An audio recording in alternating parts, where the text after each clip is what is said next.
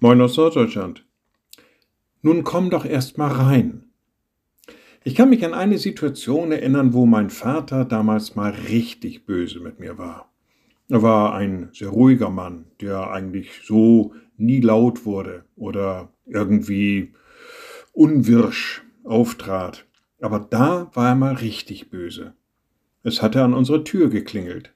Ich war als Junge zur Tür gegangen, da stand jemand, wollte mit meinem Vater sprechen. Und dann habe ich gesagt, ja, kleinen Moment, war dann zurückgegangen zu meinem Vater und hatte ihm gesagt, draußen steht der und der an der Tür. Und da wurde er richtig böse. Nun hol den doch erst mal rein, den kannst du doch nicht vor der Tür stehen lassen. Das war so gar nicht seine Art, jemanden vor der Tür stehen lassen und dann mal gucken, ob der denn auch willkommen ist. Komm erst mal rein, alles andere können wir dann klären.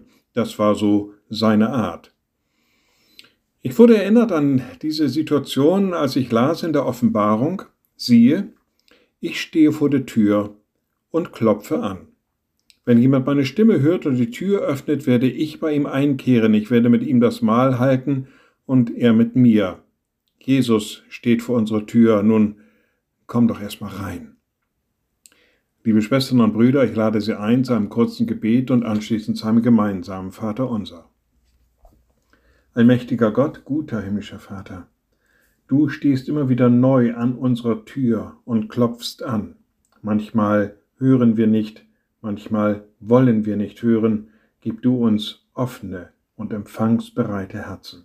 Und wir beten gemeinsam, unser Vater im Himmel, dein Name werde geheiligt, dein Reich komme, dein Wille geschehe wie im Himmel, so auf Erden.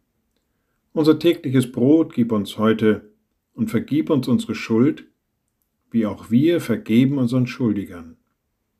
Und führe uns nicht in Versuchung, sondern erlöse uns von dem Bösen, denn dein ist das Reich und die Kraft und die Herrlichkeit in Ewigkeit.